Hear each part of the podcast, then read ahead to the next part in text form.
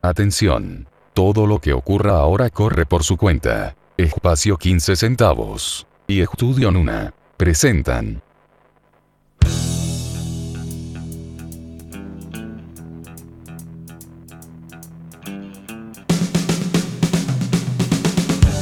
Los hombres crearon dioses y también gran ciudad. Pero siempre tienen algo para rechazar. Por ejemplo, mis ideas, ¿a quién le puede importar? La verdadera importancia a ninguno se la dan. La lluvia sigue cayendo sobre un asfalto gris aquí en Locha.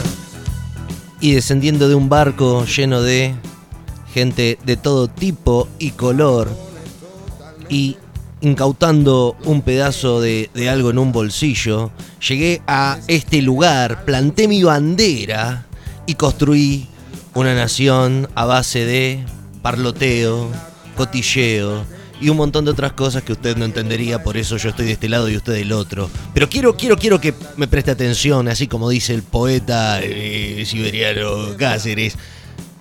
Cuando miré al horizonte y vi que había otro mundo detrás del océano, pensé solamente en una sola persona para continuar esta proeza que me lleve al desembarco de este gran programa que venimos haciendo y remando y remando como en un mar de dulce de leche todos los días trayendo un poco de vino tinto de costa a costa.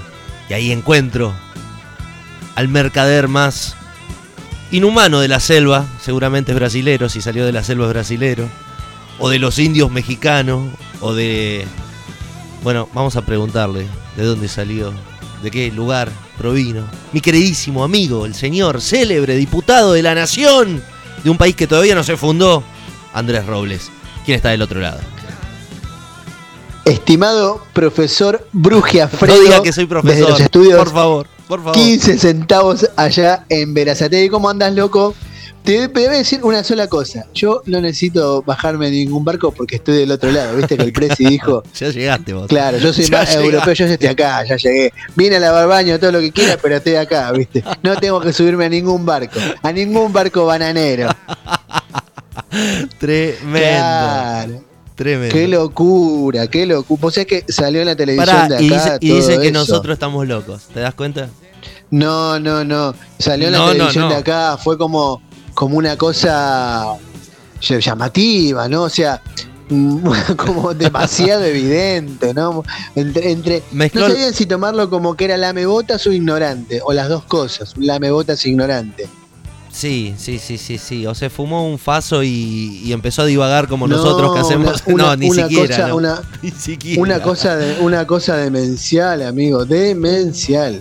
Bueno, Este, pero bueno, nada, son esas cosas que pasan, ¿no? viste que de, de esa manera, a, a mí me da, eh, sin, sin, sin partir un poco, sin partir en, en- el comentario político, ¿no? Ni, ni nada, pero es un poco la, muestra de, lo que es este esta, estas personas en, en el gobierno, ¿no? Eh, cómo, cómo, manejan las cosas. Esa, esa es la forma también. No, no, no hay otra, otra manera de entenderlo. Hoy estaba viendo una... No importa, porque este programa lo bueno que tiene es que puede salir. Por eso a veces me limito en mencionar hechos o actos, porque este programa puede salir en cualquier momento, pero lo lindo que tiene, lo triste y lindo que tiene la historia argentina es que se recicla y todo esto puede volver a suceder en e- cualquier momento. Así que no importa que te diga que hoy es tal día o tal momento, va a volver a suceder. Que uno dice una cosa, otro dice otra cosa, eh, se desdicen continuamente, aparecen figuras eh, nefastas nuevamente y uno no sabe eh, en una situación aparente qué, rumbo tomar. Entonces, nada, qué sé yo. Quédate escuchando la radio, que es la mejor opción para no decaer en este absurdo cotidiano. Mira, a- a- la cuestión es que, a ver, yo te voy a dar mi apreciación personal respecto a eso, más allá de lo que mm, puedo sentir o puedo, agrado o desagrado que puedo sentir hacia el tipo este que es presidente y hacia toda la junta que los tiene atrás y todo eso, ¿no? Pero más allá de esto, me parece que, que a veces por, por, o sea, no se dan cuenta que queriendo eh, agradarle a todo el mundo, queriendo tratando de ser este políticamente correcto, termina diciendo cosas que quedan como el orto, o sea, que quedan como que, que, que es demasiado, ¿entendés? Y, y, eso ya te resta credibilidad, o sea, vos pretendés claro. ser creíble diciendo una cosa semejante, te resta bueno, todo atisbo de seriedad y, cre y credibilidad, pero, ¿no? ¿Y cuál es la verdad? Hay una verdad detrás no, de todo eso. A ver, bueno, refutame la verdad. Porque algo, algo de razón, más allá, más allá de la burrada, ahora saliendo de, del mote del chiste, ¿no?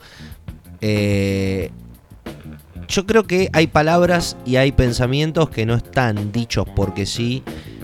Y no, no constituyen en, en la escena de, de, la cuestión simplemente porque quedan mal. A ver, eh, cuando, él, cuando él dice, ¿no? Los argentinos descienden de los barcos tampoco estaba siendo tan tan, tan inexacto su, su presentación sobre la descendencia de, de, una generación que somos nosotros.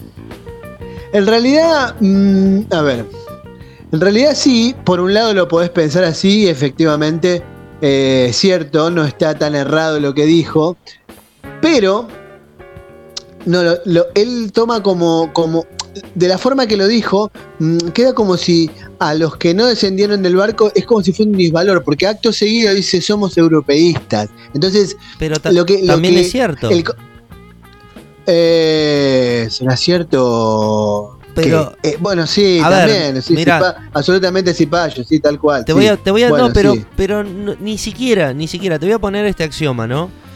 Oh, qué, qué culto a esta hora de la tarde. Es, es esta paradoja que yo te pregunto, ¿no? El padre de la patria argentina, ¿quién es para vos? El padre de la patria argentina. Don José de San Martín. No, error, error. Eh, y ahí empieza, ¿no? Este, este debate interminable. ¿Por qué te digo que error? Porque la patria no la fundó San Martín. San Martín sirvió No, para, para las cadenas, romperlas y romper los lazos con el viejo virreinato. Pero si Sus habla- vínculos rompió. vin- el, el soldado Sus, vin- sus vínculos rompió. Claro, muchos, muchos.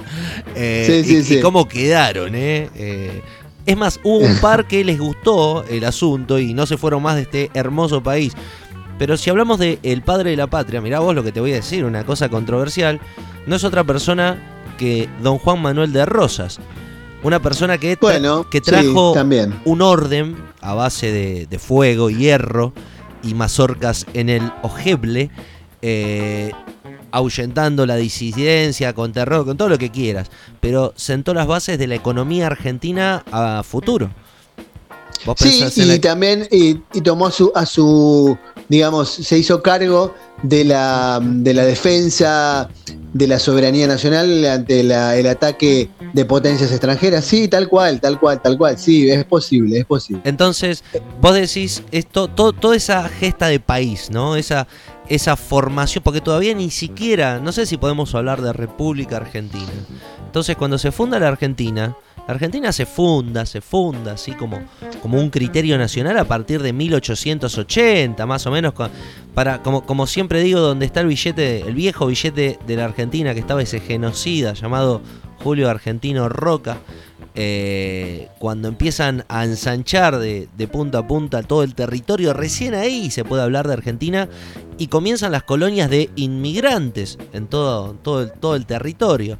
Así que, qué sé yo, también el criterio sí es verdad, lo hicieron a base de sometimiento y, y una, una aberración total, un etnocentrismo, un etnocidio, un holocausto cultural hacia los pueblos originarios y eso es terrible y no y ni siquiera es justificable. Es algo que con- condeno y condenamos, me imagino, desde allá y cualquier persona eh, que use su razón condena estos actos y no de ninguna manera va a contemplar que el progreso se encuentra europeizado. Por eso, viste que esto, estos presidentes, pero yo creo que está dentro de la función del presidente, cometer estos ilícitos para quedar bien. O sea, sos un, un pelotudo funcional a lo, a- a lo que te convertís. Claro, claro, pero, pero con, con esa, con esa, digamos, ese exceso, ¿qué, qué podemos decir? Que lo quiero hacer para, para, para, digamos, chupar el culo de Pedro Sánchez o del o de lo que. ¿Y qué le dijo el otro de- marmota? bueno, de- El otro marmota dijo que, no- que los españoles, no, lo- los españoles estaban tristes, los americanos hubieran estado tristes. Que le pidió perdón al ¿Quién rey dijo eso? Macri. Ah, el otro pelotudo, sí, es cierto, es cierto. O sea, es por eso es, se, se, cierto es también. se No, disputan no, a ver, el pero trono. ¿Sabes sabes qué? Es, es bizarrísimo ahora porque vos entras a las redes sociales y te encontrás con gente que habla mm, eh, de, de los negros, de que las neg- los negros provincianos, los negros cabeza, que se embarazan y supuestamente defienden el ser nacional y se horrorizan porque este el, el- el- viejo prostático este del presidente se olvidó del, del, del- claro, se olvidó de, lo- de los originarios. Cuando les importa tres carajos Claro. los originarios también, o sea, es una cosa que no tiene sentido y es una pelotudez superior creer que, que, que genuino todo lo que esta gente dice, Claro. mm, que es, no deja de ser solamente una chicana más. O sea, Exacto, pero bueno, a pensar es súper bajo. pero es súper bajo porque están usando, usando la chicana para, usando algo por ahí, causas nobles para, para chicanear, ¿no? ¿sabes, ¿sabes qué me asusta? Eh, que, que dentro de la oposición de la chicana se encuentran dos seres deleznables. Uno que tiene una cabeza muy grande del conurbano bonaerense, la zona de Lomas de Zamora. Y la otra, como diría el, el vecino, amigo charrúa, don Pepe Mujica, la vieja chorra, que se encuentran midiendo ahí esquina a esquina algo que para mí se huele a desestabilización. No quiero hacer premonición ni, ni nada porque esto es un programa de entretenimiento, señora. Y yo me pregunto, no, no, pero a ver, ¿hasta dónde sí. llega el entretenimiento y, y algo que, que está así, como este programa? No, pero, pero además también, por otro lado también está bueno que, que, mm, que algunas cuestiones que, que se dan por sentadas, ¿no? Se sigan debatiendo, porque en el fondo hay mucha gente que piensa lo que este piensa, buen piensa, hombre piensa, dijo, ¿no? piensa, piensa, piensa. que lo piensa y que piensa que, que, que, ¿Qué que por el hecho de haber, de haber mm, llegado, digamos, eh, de, de sus ante- antepasados o sus ancestros, Claro. haber llegado en un barco. Le cuento a esa gente, estaría bueno también contarle a esa gente que los que vinieron en ese barco vinieron casi comiéndose las ratas, ¿no? Que había en el bueno, barco El y venían proyecto, hambreados el de, proyecto de- de acá, ¿no? Desde, sí. de Nicolás Avellaneda, justamente, era eh, abrir las puertas hacia la inmigración de Europa pensando que iba a llegar la élite, que iban a llegar la, la- la gente que se iba, se quería escapar de la guerra y se quería escapar de las invasiones y el contexto social en el cual habitaban. Pero los que se fueron no eran la, la- la gente que ellos esperaban. Se, se vinieron los opositores, se vinieron los polacos, los socialistas, Los anarquistas, los claro. anarquistas, esa gente de- Claro. detestable, ¿eh? que lo queremos que, lo que ellos exterminar. mi- lo que a- lo que a nosotros o lo que la sociedad porteña después diría los cabecitas negras porque eran los cabecitas negras de acá o sea el- el- los tapes lo- la gente Claro. de baja de baja calificación pan- gente de oficios panaderos este albañiles trabajadores manuales Imprenteros. Claro, o sea, nada, nada que ver con lo que. Es como, es como. Eso, viste, el otro día me llegó una cosa que dice. eh, si uno que puso. Si Perón. Si la, el padre de Perón eh, no hubiese. Hubiese usado forro hoy. En vez de ser. No, no, bueno, ese es otro, perdón. Bueno. Si lo- en vez de tirarle agua hirviendo a los ingleses le hubiésemos dado una sopa, hoy seríamos Australia. Una cosa absolutamente absurda. Si hoy, si eso hubiese pasado, hoy seríamos Pakistán o la India, ¿entendés? O sea, creer que por el hecho. Hay, hay algo que, que nosotros no nos damos cuenta y yo que ahora que estoy acá afuera lo, lo- lo veo, es que creemos que somos especiales. Somos especiales, Jenny.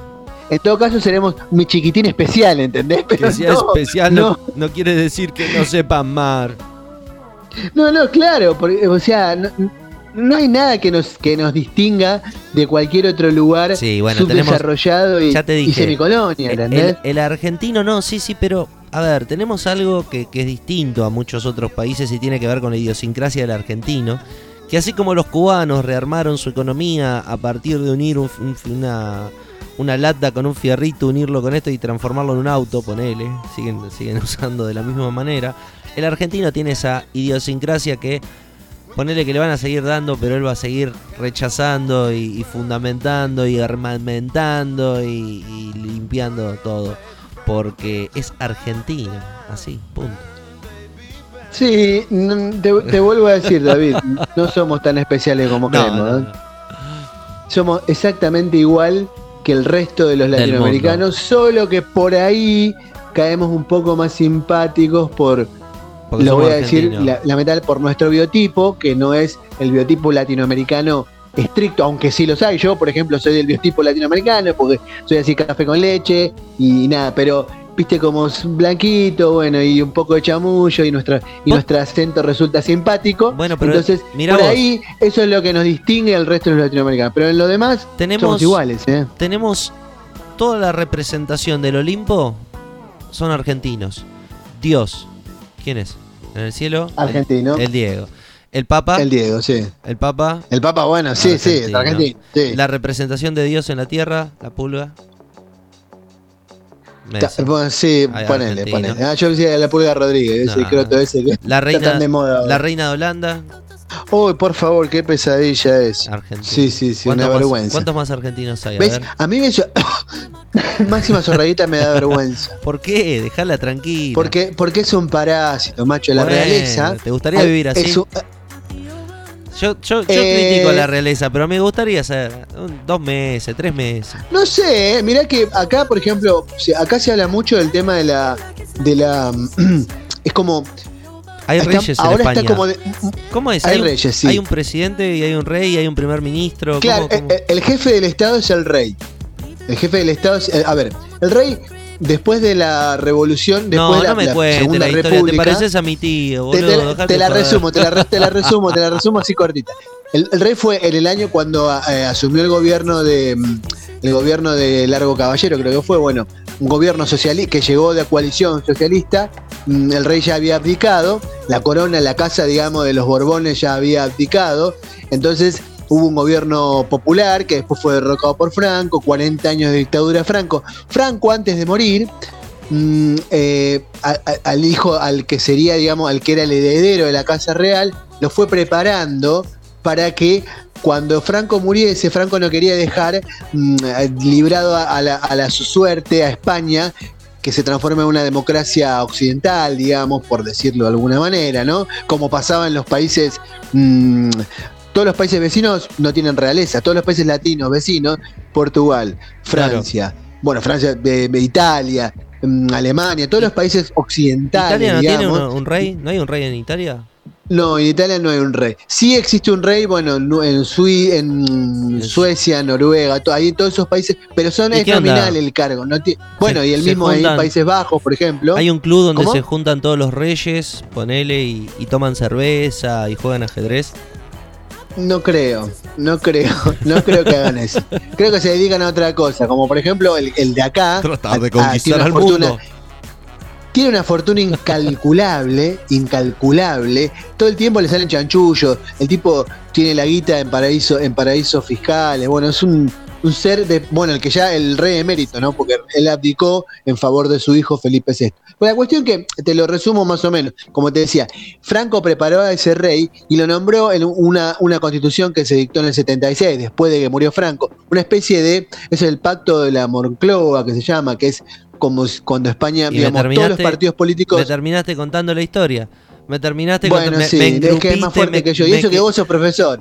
Y eso que vos sos profesor. Bueno, dale, termina, dale, dale, dale. ¿Qué- Bueno, cuestión que el rey termina. Con cuestión que el rey. eh, el rey, digamos, su ¿Hay, hay poder no hay está ¿Qué, dado por. qué es? ¿Cómo? ¿Qué es el rey? ¿Hay o no hay rey? Sí, hay rey. Sí, y es el jefe del Estado. Ahí está. ¿Y el, hay- y el Y en, el, presidente? y en el último de los casos, él puede tomar, él puede pedir que se disuelvan las cortes. Las cortes es el parlamento, que son los, el parlamento es el que elige al primer ministro. El que fue ahí a Argentina, Sí. Pedro Sánchez, que acá, le, acá es muy discutido también, bueno, más o menos. Ese es el PSOE, que sería como la izquierda, la izquierda tradicional. Algo parecido al peronismo. Parecido, pero no. Eh, es el primer ministro. Que lo eligen. mm, eh, eh, es un diputa- es un congresista, un diputado, que es elegido, es el que más votos tiene, él encabeza, el que encabeza la fórmula y es el que más votos obtiene, logra llegar al poder a través de un acuerdo de investidura que se llama, que todos los partidos políticos se ponen de acuerdo para investirlo como primer ministro, como el presidente del gobierno. Pero el jefe del Estado, la cabeza del Estado, es el rey. El que que, el rey puede pedir disolver las cortes. Cuando pide que se disuelvan las cortes, significa que cae todo Epa. y cae y puede convocar elecciones nuevas. Sí, tiene ese poder el rey. Pero está discutidísima la figura del rey Claro, acá. al O sea- el viejo este sátrapa era Juan Carlos. Era un Woody Allen. Juan Carlos ya. Juan Carlos ya era un, era un playboy, Juan Carlos vivía la, la- era un Bobby Band, mandaba con un montón de mujeres, bueno, se le descubren un montón de cosas. Este, el que está ahora, Felipe, el hijo, mm, trata de mantener un perfil mucho más bajo. Como está tan desprestigiada la Casa Real, tan desprestigiada no la puede Casa hacer Real. nada, nada. El chabón trata, trata, se, se desligó primero, el rey emérito tiene causas por evasión de impuestos, tiene un montón de quilombos, está complicado, o sea, no le va a pasar nada. Pues se fue a Arabia Saudita, estuvo exiliado un montón de tiempo en Arabia Saudita porque a su vez hizo negocios con los árabes. Supuestamente acá en España hay una cuestión muy, muy, muy mm, latente con el tema de los árabes. Primero por una cuestión histórica, España estuvo invadida 700 años por los árabes.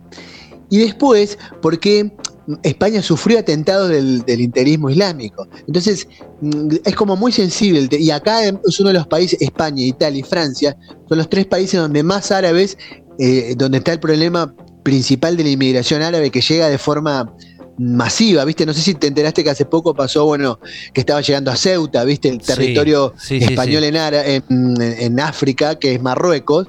Bueno, entonces el rey, encima de todo, hace buenas migas con los árabes, que los árabes son súper... Acá no es que mal vistos, pero es como, es como un tema sensible, ¿entendés? El de los árabes acá en España. Y el rey se caga en todo, es el del viejo rey, no el rey emérito. Claro. Entonces, el rey actual está como, como tratando de limpiar la imagen de la Casa Real, se desligó de todo lo que hizo el padre, se lavó las manos, obviamente para conservar sus privilegios, ¿no? Bueno, pero te, Después- te queda, viste que en Perú ahora ga- ganó la alternativa comunista según eh, lo que mostraba eh, la publicidad ante la hija de Fujimori, Keiko Un fantasma recorre Latinoamérica. Ahí está, viste, pero ahora dicen que designó todo su gabinete que es de asesores del Banco Mundial, del FMI, un grosso el tipo. Sí, pero olvídate, olvídate que, que eso, eso es una, una ridiculez. O sea, a ver, el único que más para mí, ¿no? De toda Latinoamérica, y ya nos estamos yendo a hora clave, más o menos, ¿no? Sí. Bernardo Neusta y Mariano Granda, pero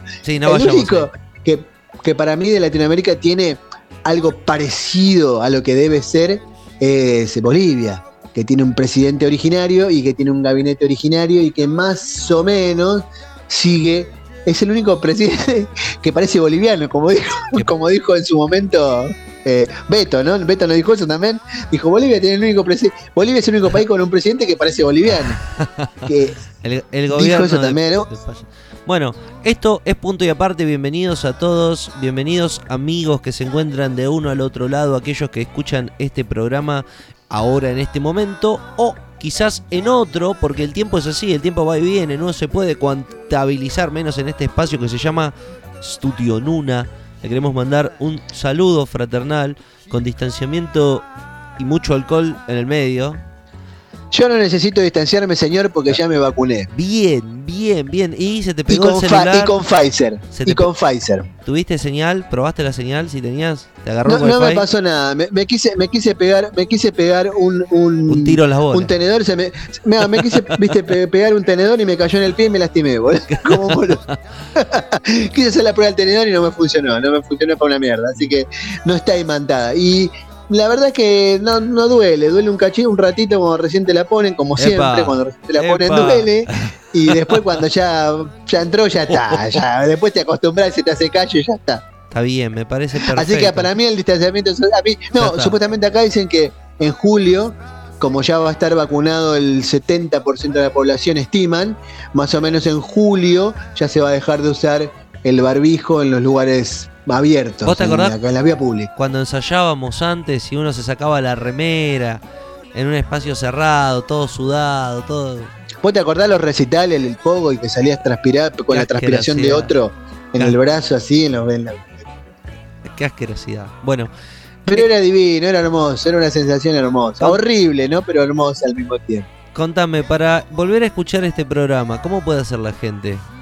Bueno, la gente puede eh, entrar en, en Spotify, por ejemplo, y buscar espacio 15 centavos y ahí encuentra todos los programas, mm, todos los contenidos de esta productora tan famosa que ya le está compitiendo a Ideas del. Sur, por ejemplo, en podcast. Y del norte. En podcast, le- en podcast. Le compite a cualquiera, le Los hace la vuelta a millones que cualquiera. en tenemos son solamente para donar a mi fondo colectivo de intereses. Mi- mi- millones de, be- de besos y de amor tenemos Sí. para donar. Y nos pueden entonces escuchar ahí en espacio mm, 15 centavos en Spotify y si no, en anchor.fm barra 15 centavos, donde también encuentran todos los contenidos y más. Porque hasta dentro de poco vamos a subir fotos en bola, ¿no? Eso me habían dicho, yo ya me estoy sacando. Puede ser, todavía no, todo es negociable. Si entra plata es una buena forma para que se promueva los contenidos que vamos haciendo. Esto es un programa que, como bien decimos siempre, no sabemos cómo empieza ni dónde termina. Lo importante es que estemos uno del otro lado cumpliendo su rol. Nosotros acá hablando y ustedes escuchando. Si quieren comunicarse y dejar su mensaje, pueden hacerlo desde la página de Studio Nuna. Van a ver que está el símbolo de WhatsApp o desde el mail, que cómo era tanto tiempo que no lo dijimos. Descontrol, Ay. descontrol 40 arroba, eso significa que no lo abrís nunca, que lo tenés Sí. ahí. No, bueno, pero- No lo digas, porque si lo que acabas de decir significa que te importa tres carajos. Nunca lo abriste, nunca lo viste. Hay un aviso Es de- como, claro, es como, es como, Bueno. te doy, te, te- es como, había un tipo que, que tenía no sé cuántos hijos y te decía, sí, el más chico, ¿cómo es, cómo es que se llama? No, le ¿Cómo es que se llama este? Le preguntaba a la mujer, tenía cuatro hijos. ¿Cómo se llama este? ¿Cuántos era que tenía este? ¿Viste? Eh, más o menos lo mismo, ¿viste?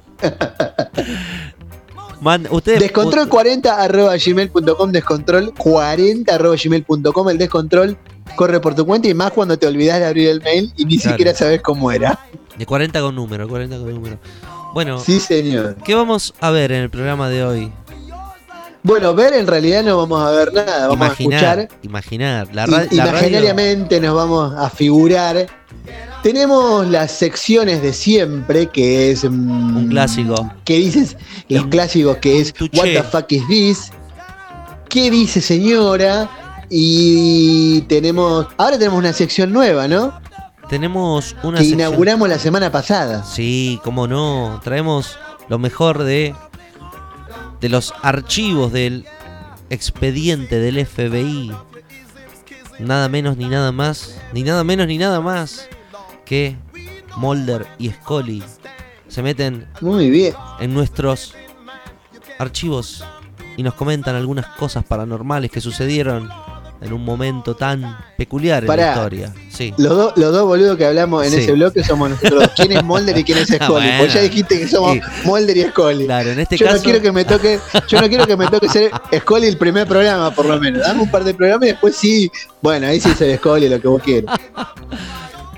bueno, lo negociamos. Y después tenemos, bueno, em, en la biopic del día, yo hoy voy a, a hablar de algo que pasó hoy, pero hace exactamente Hoy. 57 años para, el día como hoy, un 12 de junio, pero del año 1964, que fue em, el juicio de em, la que condenó a- injustamente a Nelson Mandela y que lo, lo tuvo más de 25 años en prisión por un crimen que no cometió, nunca mejor dicha la frase, por un crimen que no cometió. Mira vos. Bueno, eh, Pau hoy se va a ausentar nuevamente. No sé, ya es la. la- ¿cuá- qué, qué fal- ¿Cuántas faltas tiene? Después vamos a chequearlo, vamos a, a reportarlo al Departamento de Recursos Humanos. Qué forro. Pensar que hay gente que es así. Pero bueno, eh, le mandamos un abrazo muy grande. Que se reponga, Pau. Que seguramente está escuchando este programa. Eh, y si no lo escucha, no importa. Porque estamos para estar o no estar. Esa es la cuestión. Está- estamos, para estar, estamos para estar o no estar. ¿Sabes qué? o no estar. Bueno, em, para comunicarse ya te dijimos, para escucharnos nuevamente espacio 15 centavos, dejanos tus apreciaciones. ¿Y qué te parece si, si continuamos, escuchamos un tema y arrancamos con todo? Sí, señor, me parece una gran idea. Esto es punto y aparte. Y lo demás son los demás. Corre por tu cuenta. Corre por tu cuenta.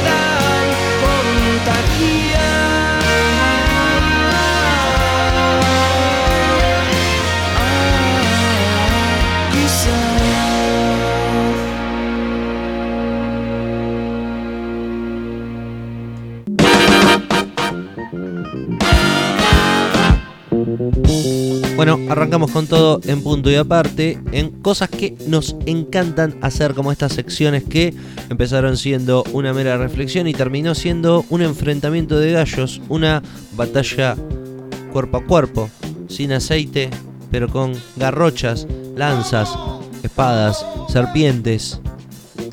Chancletas, Cha- alpargata. Claro, a muerte. Viste que, viste que todo el mundo te dice, viste cuando te muestran el- el- las armas, no sé qué, y te ponen una, al final, y el arma con la que me educaron a mí, la chancleta de tu vieja, viste, la, la chancleta, esa chancleta azul, viste, que usaba mi mamá, que sacudía, ¿viste? Sí, sí, pero que, pero que dolía, era, dolía, dolía. Estamos en What the Fuck This, este, esta sección que si querés recomendarnos alguna de tus asociaciones del pasado, como siempre contamos estos discos que no escuchaste por alguna razón, que creías obscena, que te daba vergüenza, el prejuicio, el mero prejuicio de que por no entrar en tu séquito social, en tu gueto, no escuchabas o dejaste de escuchar. Y bueno, y ahora después de grande, después de un contexto más elaborado, volviste a ¿Qué es lo retomar. que, qué, qué es lo que, perdón, disculpame Sí. que te interrumpa, David, qué es lo que generan esos prejuicios, no? ¿Qué es lo que hace a uno que a ciertas cosas que por más que le guste, no quiere admitir que le gustan? ¿Qué, la- qué mecanismo extraño No, nos lleva a actuar de esa forma? en primer lugar, eh, hace 20 años que ejerzo la psicología sin tener título incluso, no importa. Eh, yo me recibí en la escuela de Giselle Rímolo, así que eso lo avala. Te puedo decir que el sentido de pertenencia es algo fundamental cuando un pibe se desarrolla. Vos fíjate que es la etapa perfecta en la cual se va alejando de, de su, primera, su primera escuela de formación, que es la familia. Es cuando deja de tomar con, con ciertos valores, digamos, de eh, formación eh, al padre o a la madre o, a- o a- o al que tiene de enfrente y va a apropiarse de eh, la, la cultura o la contracultura que adquiere en el, en el grupo social de aceptación, sea el club, sea eh, lo- los drogadictos de la esquina, sean...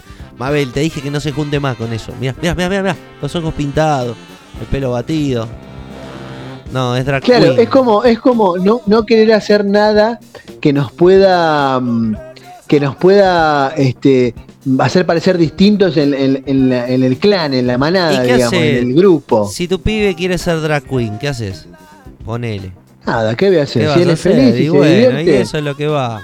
y le gusta y la pasa bien, Eso, Claro, pero esto lo digo yo desde mi madurez y desde mi desde mis ya casi 50 años, ¿entendés? Claro. 48 que tengo. Eh, pero mm, pero ¿qué, qué, qué nos hace es- es difícil porque yo el otro día pensaba esto, ¿cuánto uno se pierde Sí. por, eh, por ese por ese prejuicio, ¿no? Por esas cosas. ¿cuánto uno se estuvo perdiendo? Exactamente, exactamente. Eh, también me pasó lo contrario. Por ejemplo, por escuchar esa música me perdí encontrarme con toda esa gente. Eh, de chico siempre escuché blues, siempre escuché eh, este tipo de música y era todo lo contrario. O sea, cuando empecé a descubrir lo que es el metal, cuando empecé a descubrir el rock, ya era, ya era tarde, ya, ya había pasado el tiempo de encontrarme en la esquina y todo a contramano. Bueno, Claro. Sí, a mí, a mí, a mí me, me ha pasado muchas veces también de, mm, de yo, digamos, en lo, en lo oculto, en adentro, mm, me que estaba, que, bueno, de hecho ahora lo estamos manifestando, ¿no? Este es el momento de sacar lo que teníamos adentro en aquel momento, que no lo, no lo queríamos decir por bueno, ahí. igual los temas que elegimos tampoco son tan catarsis, ¿no? Tan que representan Bueno, algo sí. Algunos, algunos sí, Algunos algunos, sí. sí. hemos Sí. elegido, algunos sí. Pero bueno, Bueno. los de hoy creo que no, creo que están, no están tan mal, digamos. Yo, yo elegí bien, yo elegí bien. Sí, yo también, yo también, creo que elegí. bien. Bueno, vamos con el primero entonces. Dale. El primero es un, de un grupo que yo descubrí allá por el año 2001-2002. Tiene que ver con una cosa mm, así muy moderna para el- aquel momento. Aunque era un grupo rockero, yo conocí a uno de los integrantes mm, de otra formación, de haberlo visto alguna vez, era un DJ también. El- La banda se llama Adicta y el tema se llama Tu Mal.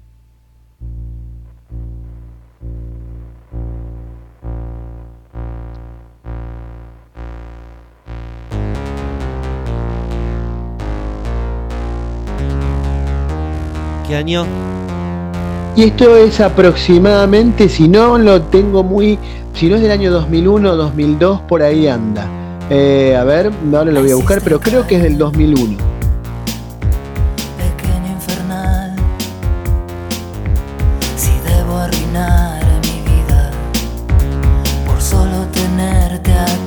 ...2003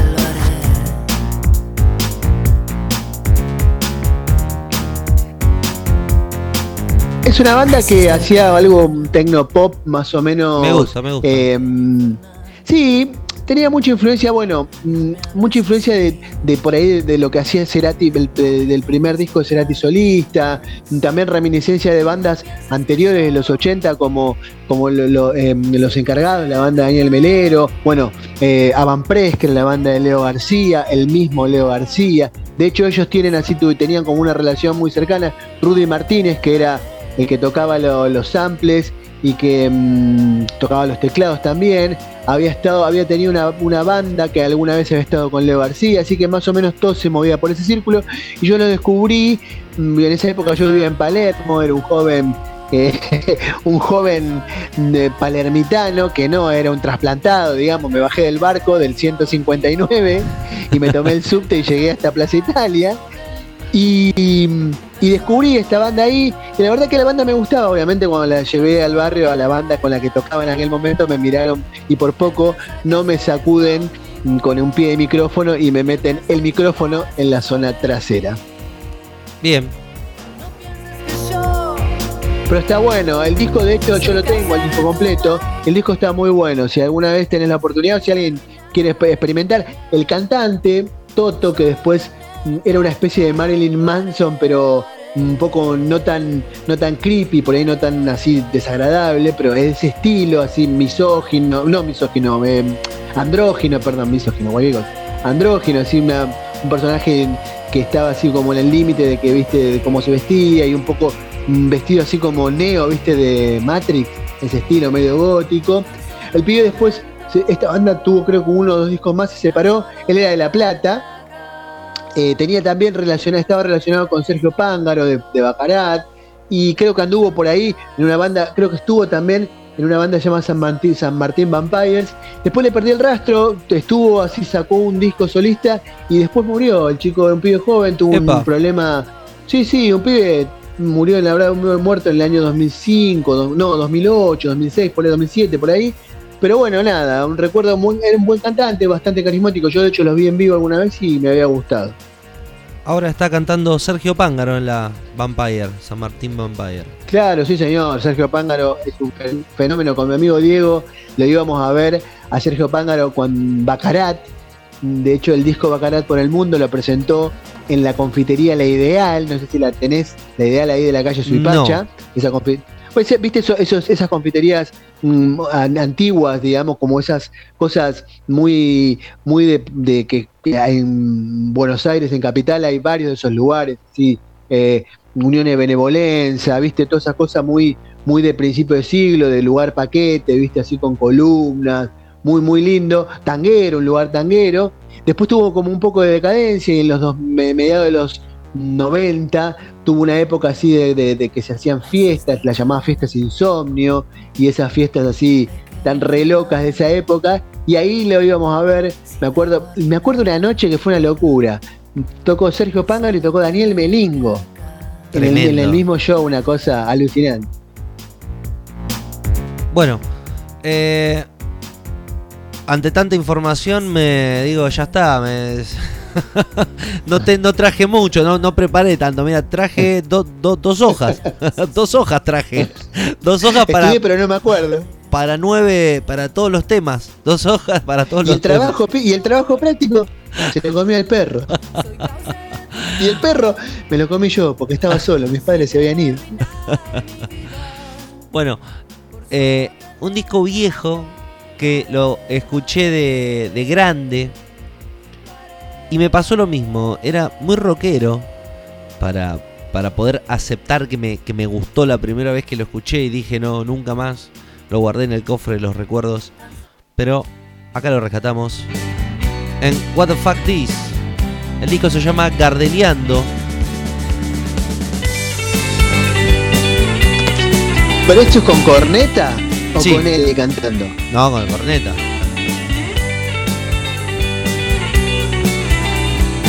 Está buena esta canción, a mí me gusta. Entonces dime qué puedo hacer por vos, que estás tan solo que no quieres ver el sol. Alejado del mundo te sentís, que dejas Sí, canta corneta acá, che, pensé que cantara Eli, ¿eh? Sí, no, tiene la voz parecida. Año 1998. Claro, sí, no, es verdad, es verdad, tenés razón. Sí, sí. Sí, de hecho, bueno, ¿sabes por qué te digo? Porque hay una versión mm, nueva de este disco, de este tema, en una versión, Sí. en un disco vivo, donde canta él y la voz es muy parecida. Es muy parecida. Bueno, esta banda justamente representa eso, esa, esa etapa de los discos que no escucho por una presunción, nada más, por una cuestión de que no podía escuchar un disco de rock eh, escuchando Rolinga, claro. Rolinga Así. encima, encima, ¿no? Pues es que a mí me pasó algo muy, muy loco con, la, con esta banda, porque cuando yo, esto es del año 90, claro, los 90 y pico, yo en la época que, que, mm, que estudiaba en la facultad, trabajaba en un estudio y cadeteaba, y iba siempre a un, a un kiosco que te vendían el super pancho de un, de un peso, Con todo arriba. donde paraban un montón, exactamente, donde paraban un montón de motoqueros. Y me hice amigo de uno que era de ahí de la zona oeste. Mm, eh, no, si no me, mirás, no te. Villa Luzuriaga o alguno de esos lugares, viste, ahí en el, que para nosotros de allá de zona sur es Sí, el culo del mundo. lejos, muy lejos. Y este, y este joven me llevó, me invitó, me decía siempre los Gardelitos. Epa. Yo en esa época sí, y me invitó a ver a los Gardelitos y fui a ver a los Gardelitos. Y la verdad me pareció espantoso porque No, el sonido era espantoso. Ah, bueno, eso era no- normal. ¿Qué lo fuiste a ver ahí en, los festivales adentro de la villa?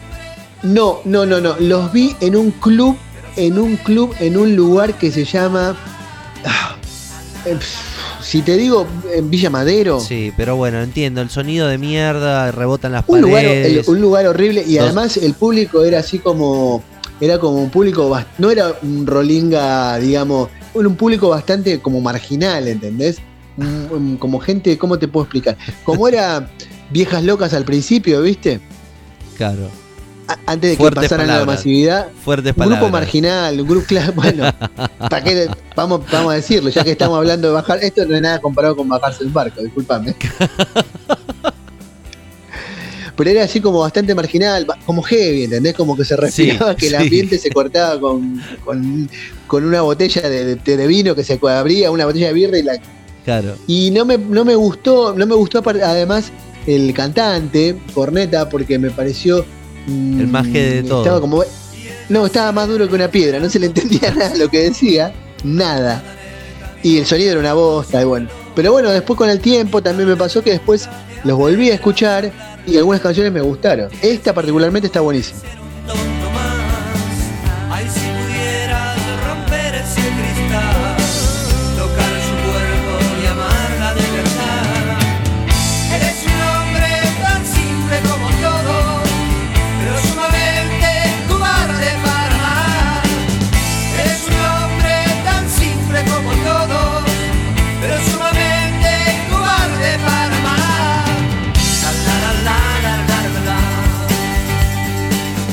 Bueno. Esa es mi carta. A ver, ¿con qué te, con qué te explayás vos? Bueno, lo que vamos a escuchar ahora es un tema que es de una banda que después odié mucho, pero en aquel momento, cuando salió este tema, que ha- hablo del año, si no me equivoco, 1988, era una banda de reggae que después se fue a otro lado. El tema se llama Natty Dread, como una canción de Bob Marley, y la banda es La Zimbabue. Sí, ¿no? Un- una desaparición fugaz por los medios. Lo que, lo que pasa es que después la banda se transformó en una cosa así como muy de Tinelli, Sí, una cosa... Amor a la mexicana. Claro, tal cual.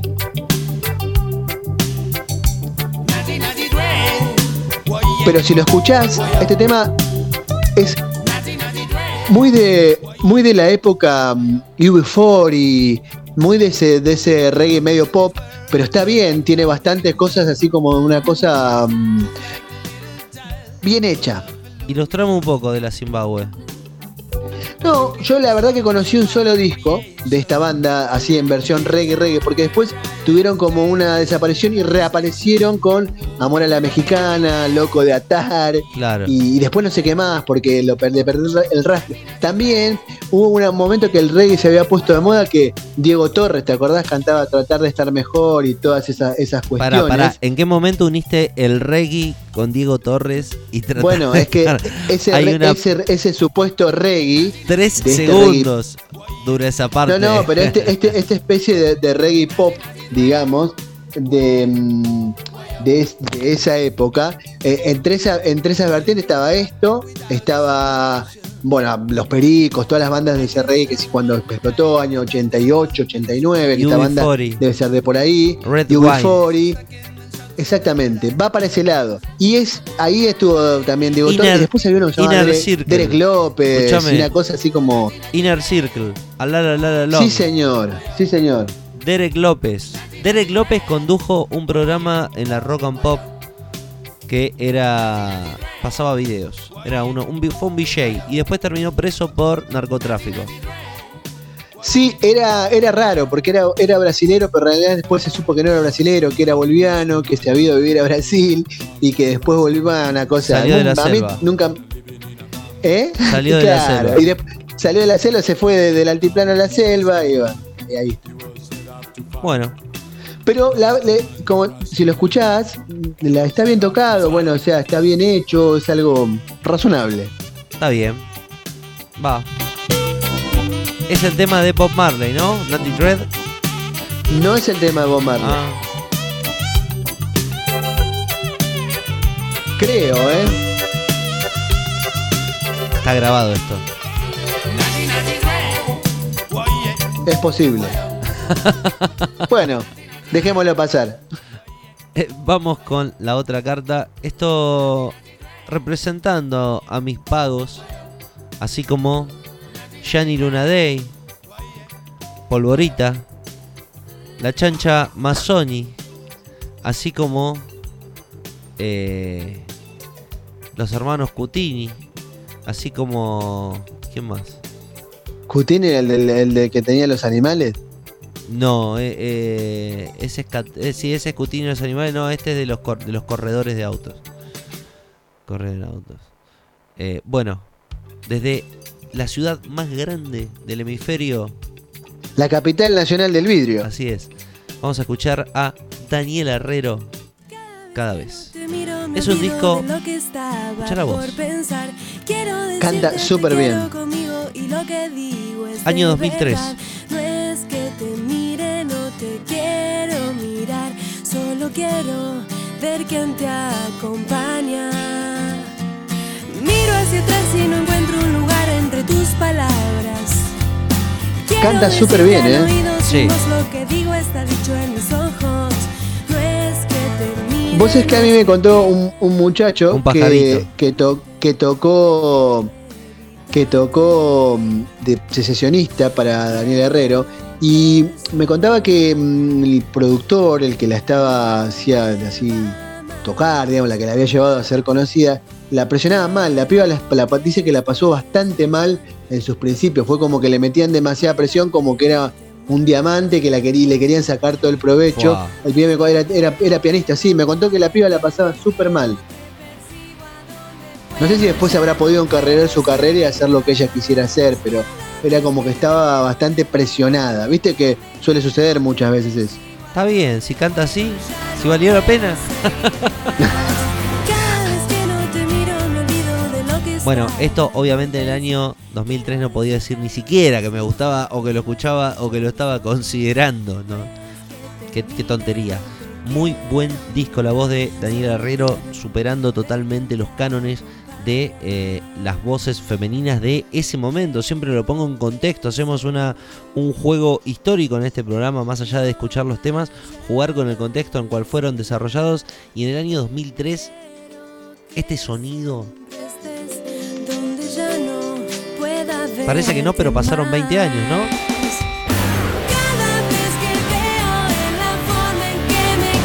Está bien, aparte está bien producido, bien tocado, se escucha así bastante, Sí. bastante bien.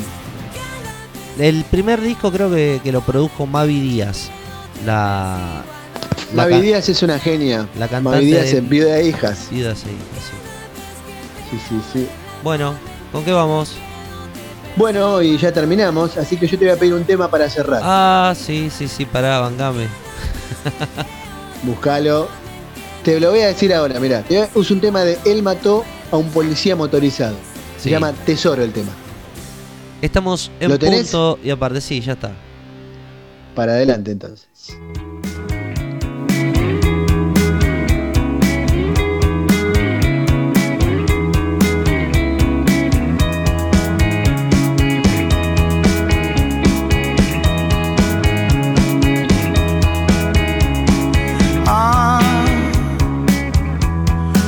Paso todo el día pensando en vos. Ah, ¿qué hay de malo en todo esto? Ah, paso todo el día pensando en vos. Ah, vos pensás que pierdo el tiempo.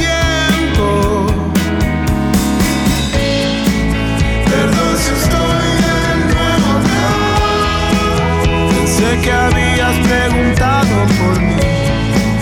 Me gusta estar de nuevo acá. Aunque no hayas preguntado por mí. Voy a quedarme un poco acá. Cuidarte siempre a vos en la derrota. Hasta el final,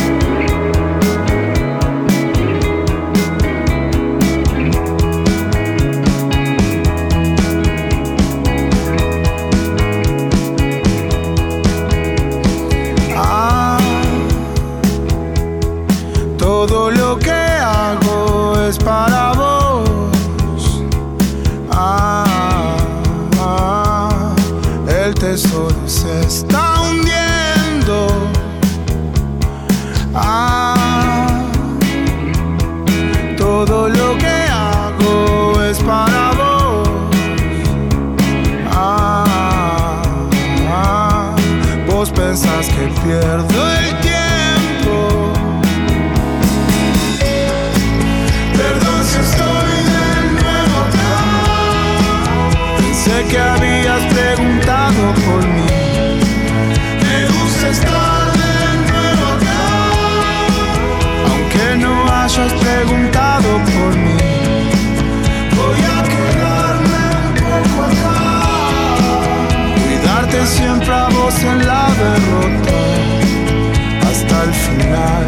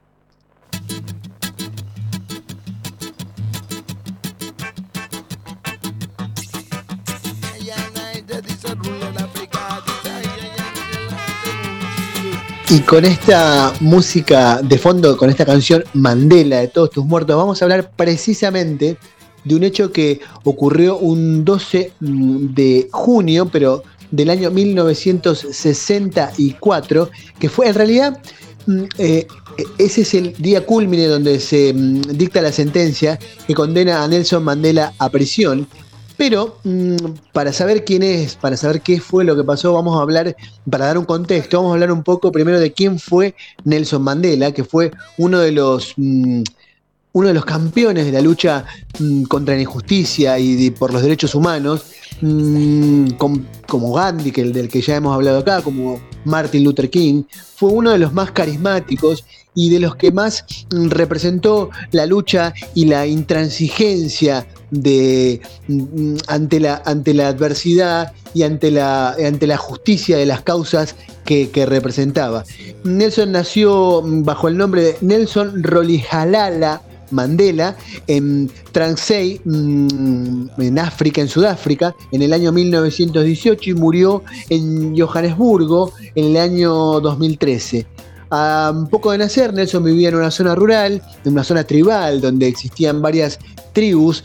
Él se, se aficionó mucho desde pequeño este, a, escuchar. Mm, Allá le- contaba la, historia que en esa época los jefes tribales tenían muchas sentencias sobre, los, sobre, las, mm, sobre la vida de las sociedades o de los pueblos de las distintas etnias. ¿no? Em, cuando su padre murió muy joven, Nelson quedó al cuidado de un primo suyo, que era un jefe tribal de nombre Yohintaba. Este mm, jefe hablaba mucho sobre el tema de la injusticia que sufrían los negros en aquel momento en, Sudáfrica, que había sido colonizada primero por los holandeses, los Boer, y después había estado sometida al dominio de los ingleses que vencieron a los Boer en la guerra, la famosa guerra de los Boers, y se quedaron en el poder. Sin embargo, los descendientes de estos mm, llamados afrikaners, que eran los Boers, em, siempre d- d- gobernaron, digamos, tu- tuvieron las riendas del país. Eh, en 1937, eh, eh, por, por su demostrada inteligencia y su ávido conocimiento, su, avidez de conocimiento, Nelson fue este, mm, ingresado en un colegio mm, para cursar sus estudios superiores. En 1941 el jefe le había arreglado un matrimonio porque era común, digamos, como pasaba en las tribus, un matrimonio eh, mm, por conveniencia con, con otra familia, digamos, de, la, de las tribus para que Nelson pueda llegar a ser un jefe. Sin embargo, él se, re- rebeló ante eso y se fue de su aldea y se fue a vivir a Johannesburgo.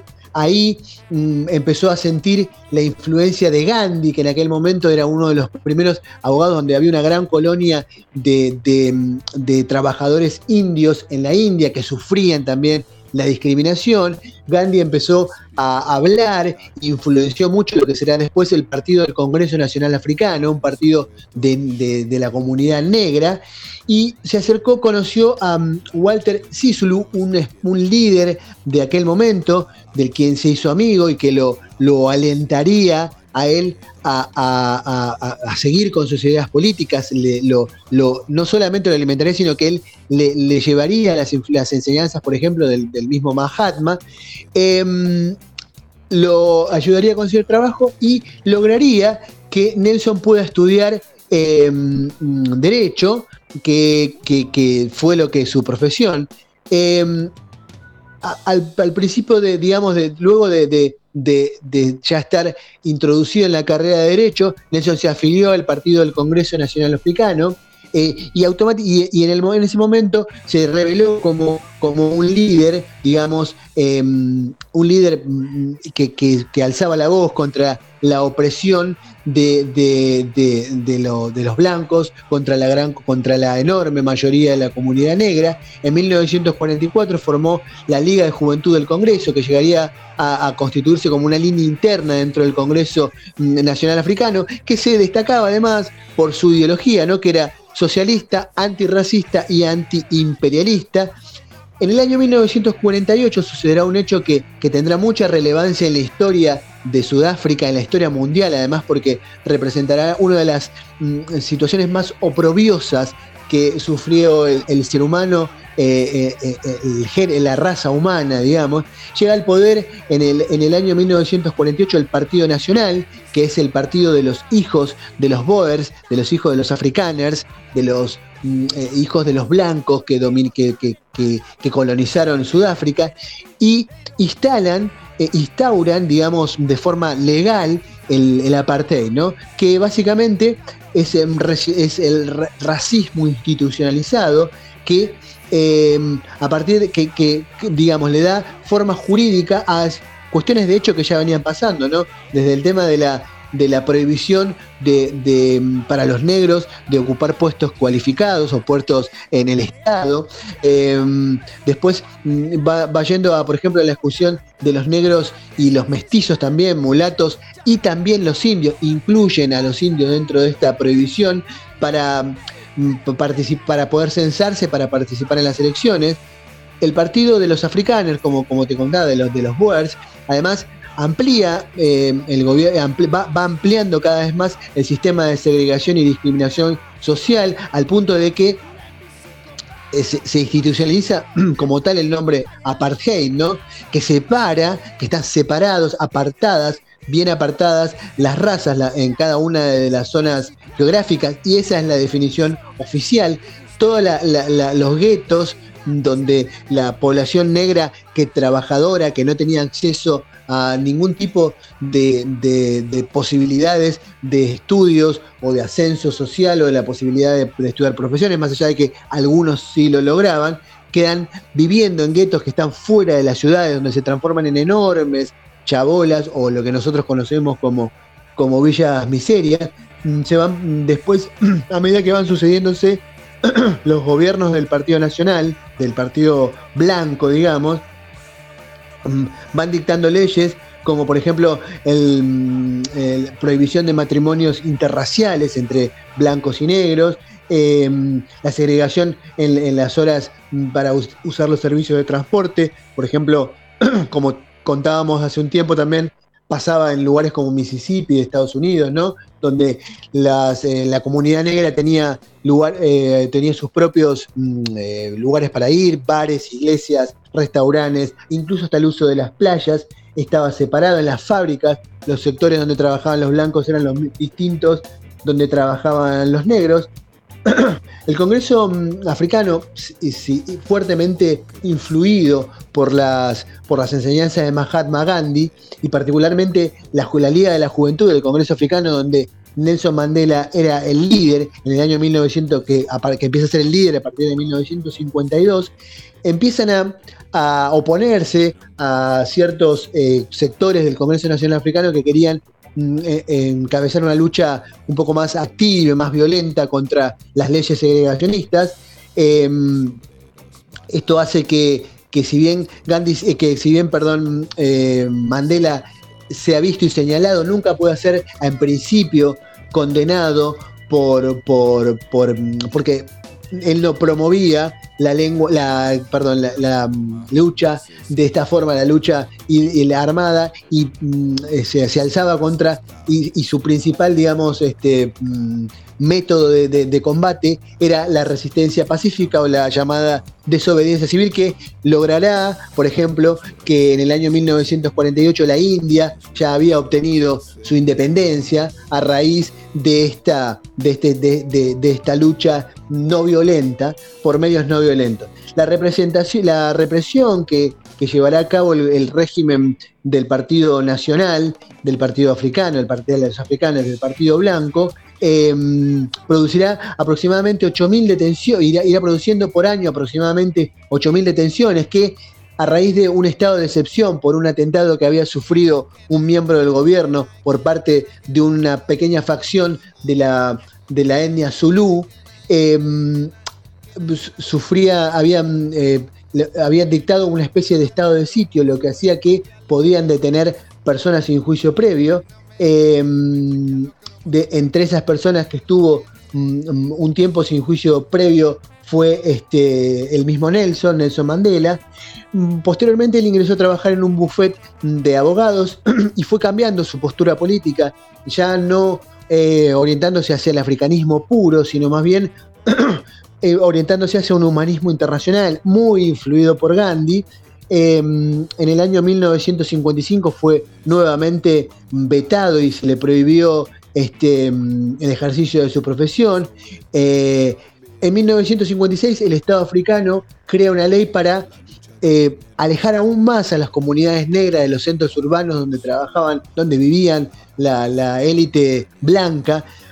Una cosa bastante increíble cuando el 70% de la población de, de, de, de, esas, de esas aldeas, de esas ciudades, era negra, se los condenaba a lugares muy alejados y en, y en, pequeños espacios, o sea, hacinados en pequeños espacios, los que llevaba a que aumente la miseria, aumente la delincuencia, porque quitaba la posibilidad, por ejemplo, de que pudieran producir sus propios alimentos. Además, el poder blanco tampoco estaba interesado, digamos, en, en, en que los, los, negros tuvieran la iniciativa de tener sus propias industrias o de empezar a trabajar en lugares donde puedan resultar competencia para la minoría blanca.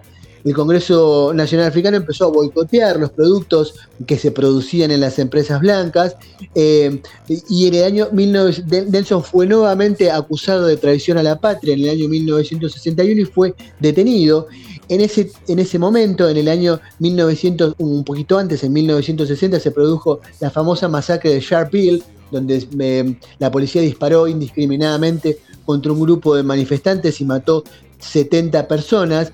Los líderes del Congreso Nacional Africano se habían decidido ya a dejar eh, lo, lo, lo, los medios no violentos y a abocarse a una lucha más más, este, más directa. Sin embargo, esto tenía la oposición de Mandela.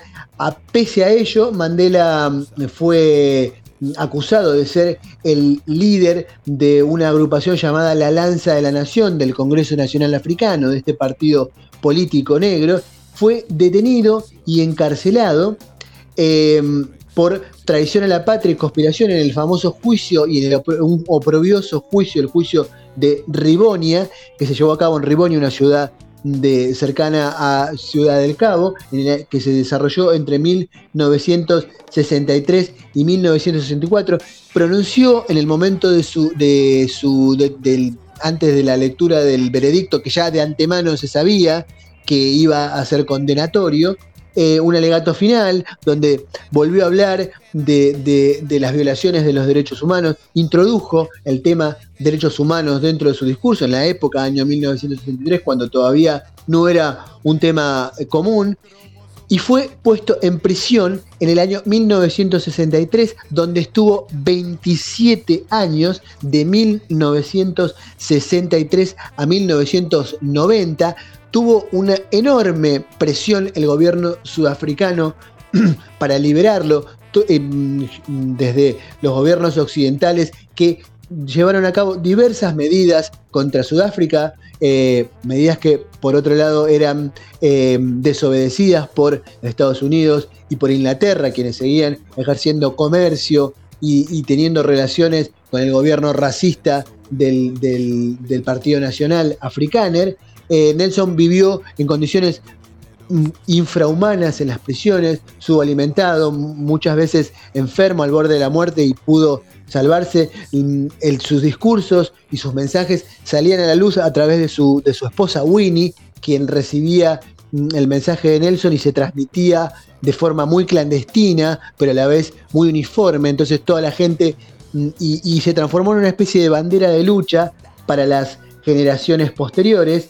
En el año 1984, el gobierno sudafricano, ante la enorme presión internacional, intentó ofrecerle a la libertad a Nelson Mandela a cambio de que se estableciera, de que se fuera a vivir y, en uno de estos guetos y abandonara la lucha política.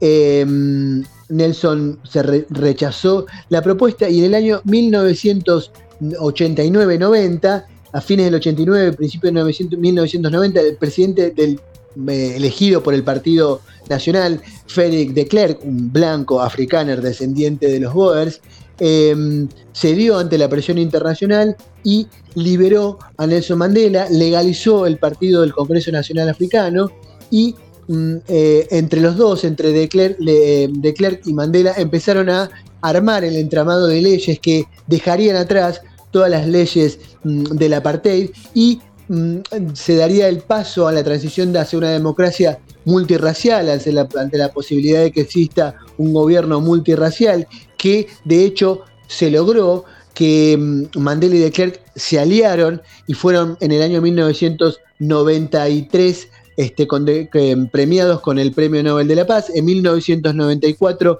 fue, eh, se presentó a elecciones y fue el primer presidente negro de Sudáfrica.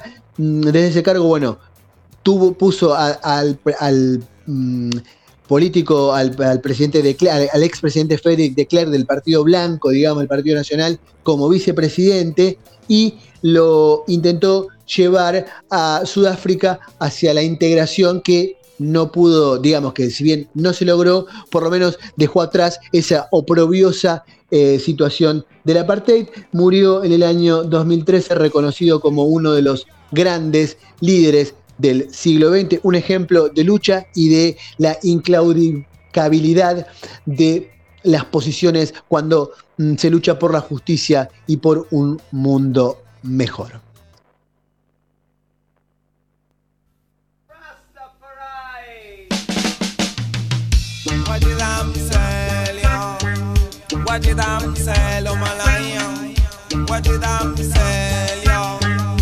what did I sell on my lion? On my line, I coming from Botswana. oh my line, I coming from Botswana. On my line, yeah. On my line, I.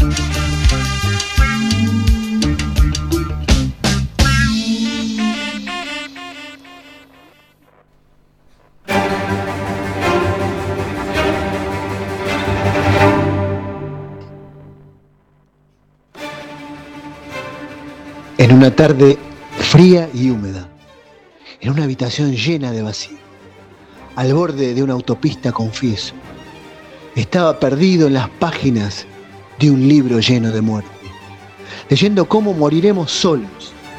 Y si somos buenos, descansaremos a donde queramos ir.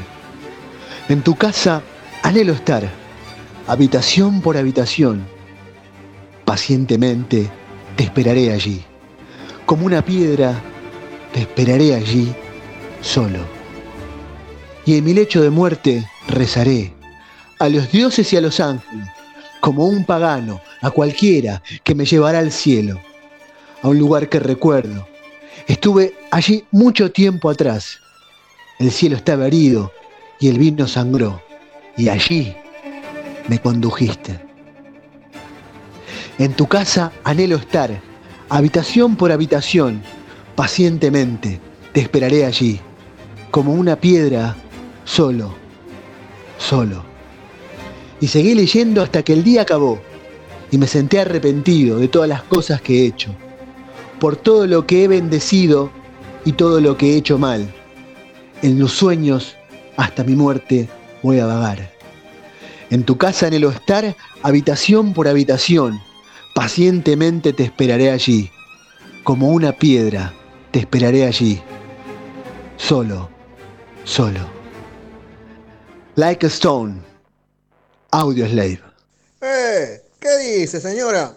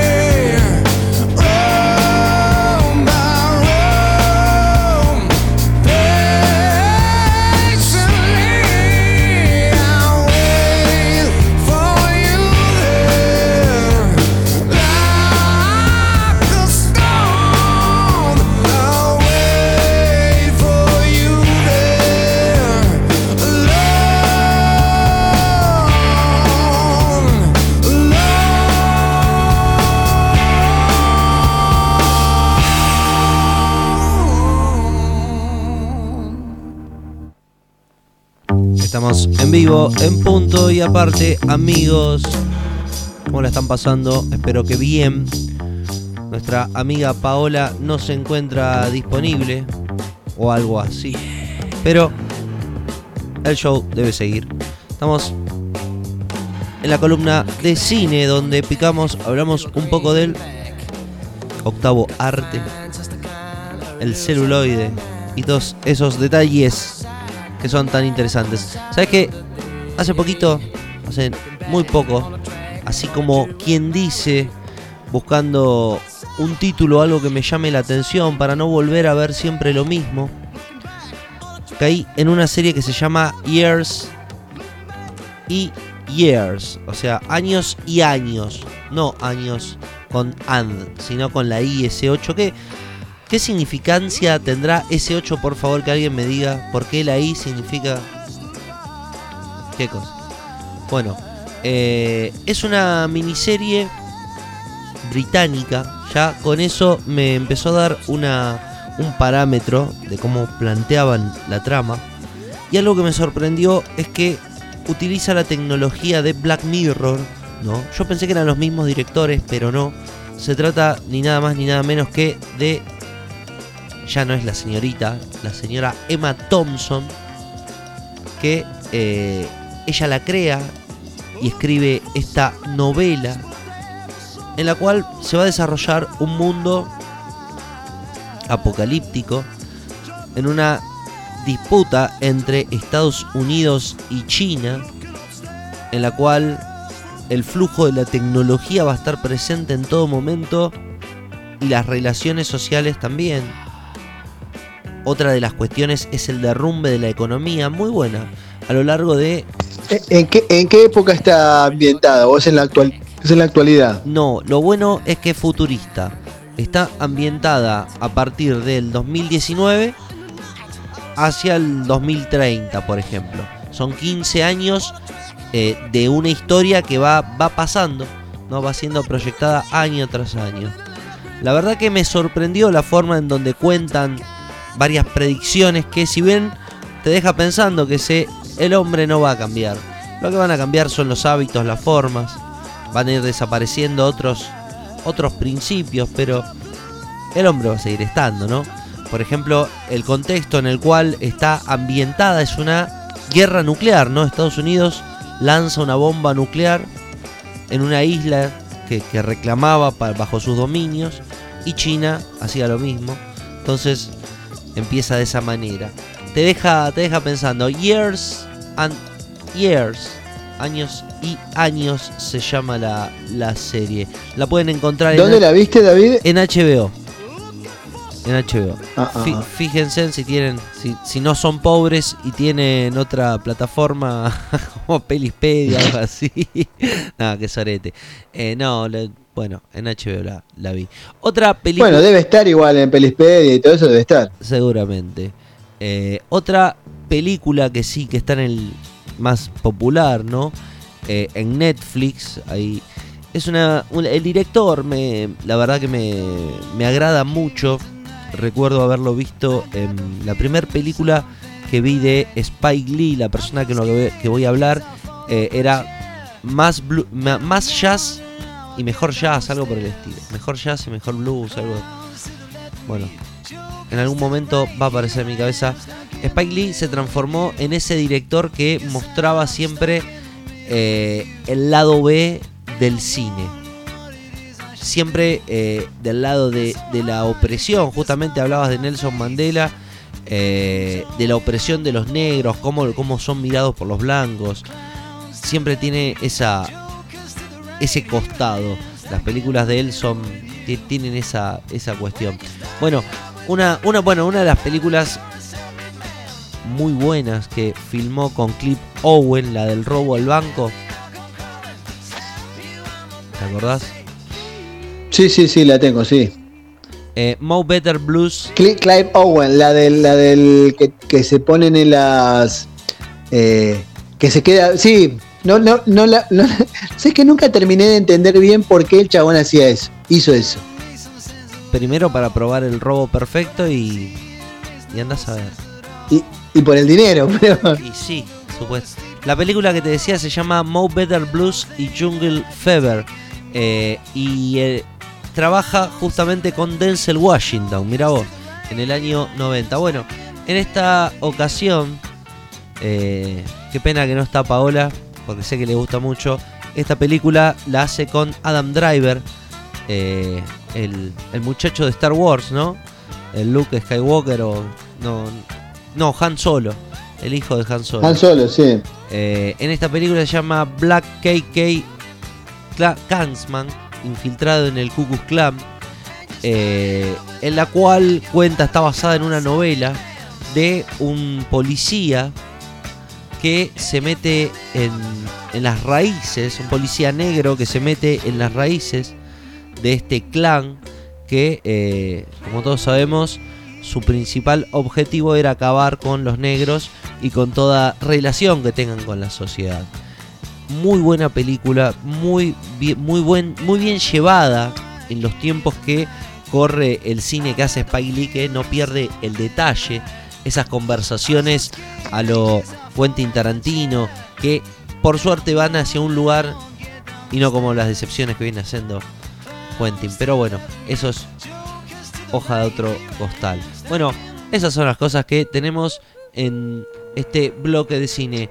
Así que si podés mirate Years y Years, años y años, trata de piratearla, algo que está muy buena, presagia algo, algo interesante. Y la otra en Netflix, infiltrado en el KKK dos buenas opciones para mirar.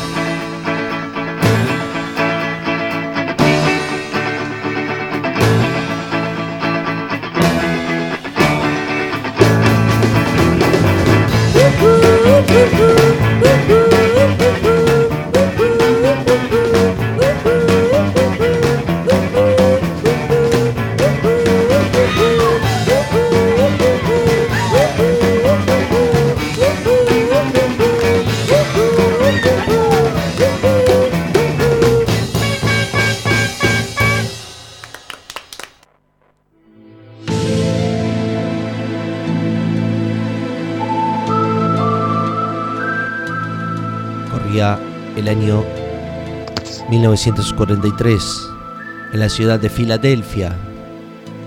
Nadie sospechaba que iba a pasar aquel día. Cuando ¿Existía el queso ya en esa época? en esa época no solo existía el No queso, pude, no pude evitarlo, no pude evitarlo. sino que en sus variedades autóctonas había cuatro tipos de ellos. Nunca va a volver a olvidar Timothy O'Green, astillero marino del SS Naufragian, un, barco portaaviones. Para, el barco se llamaba Naufragian. sí, Yo no me subo a ese barco. Ni que me O sea, entre el Titanic y el Naufragian me voy a Titanic. El barco SS Naufragian estaba situado en las puertas de el puerto de Filadelfia, justamente. No iba a estar en el aeródromo. Y nadie sospechaba que iba a ser justamente utilizado para una maniobra, un experimento pergreñado por las fuerzas navales estadounidenses por científicos que estaban trabajando en el campo magnético creado y diseñado por el mismísimo Nikola Tesla y también por una ambición supuestamente maquiavélica de dominar el espacio. Planeaban transportar de una manera cuasi imposible un objeto de un lado al otro. Año 1943, Segunda Guerra Mundial, un portaaviones. Ese día Timothy Green llegó como siempre a un naufragian cuando ocurrió lo acontecido. El proyecto se llamó Proyecto Filadelfia y consistió en la desaparición de un barco 600 kilómetros de las costas de Filadelfia. Cuenta la leyenda que intentaron encontrarlo y cuando apareció nuevamente, los integrantes estaban fundidos en todo su barco, en todas las Se habían paredes. quedado sin plata, ¿no? Se quedado- tenían un sope. se cambiaban, se cambiaban un, un zapato por un zapato por un sándwich de milanesa que le quedó a uno ahí duro. en el- Estaban fundidos. no tenían un mango más. Bueno, respecto a eso, creen que el- Pasa- eso pasa por jugar, eso pasa por, por timbiar en el barco y llevar chicas. El experimento Filadelfia fue un misterio. Pero pará, pará. Por lo menos tenían para comer, para comer tostadas con, Claro, con queso Filadelfia.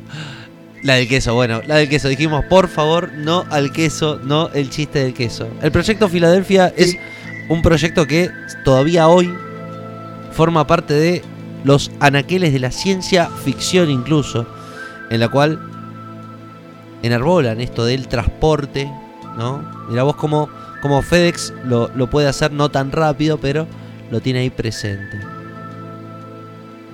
Proyecto Filadelfia. Igual eso de, de- de- de que el barco aparece con es un barco vacío no es nada nuevo tampoco, ¿no? Barcos que se van y que vuelven con, con la mercadería Que- sí, sí. O con, o con 5.000 toneladas de falopa, no sé. Vacíos, estaban, estaban vacíos. Estamos en vivo, señoras y señores. Esto es punto y aparte.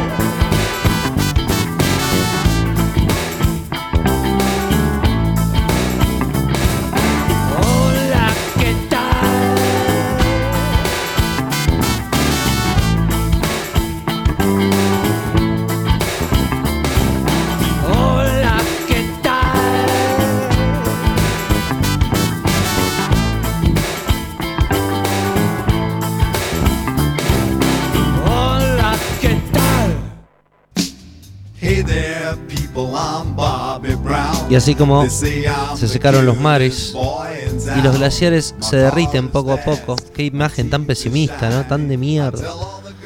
Bueno, este programa termina, llega a su fin. ¡Eh! Devuelvan la plata. Esto no me, no me vas a decir que esto fue todo.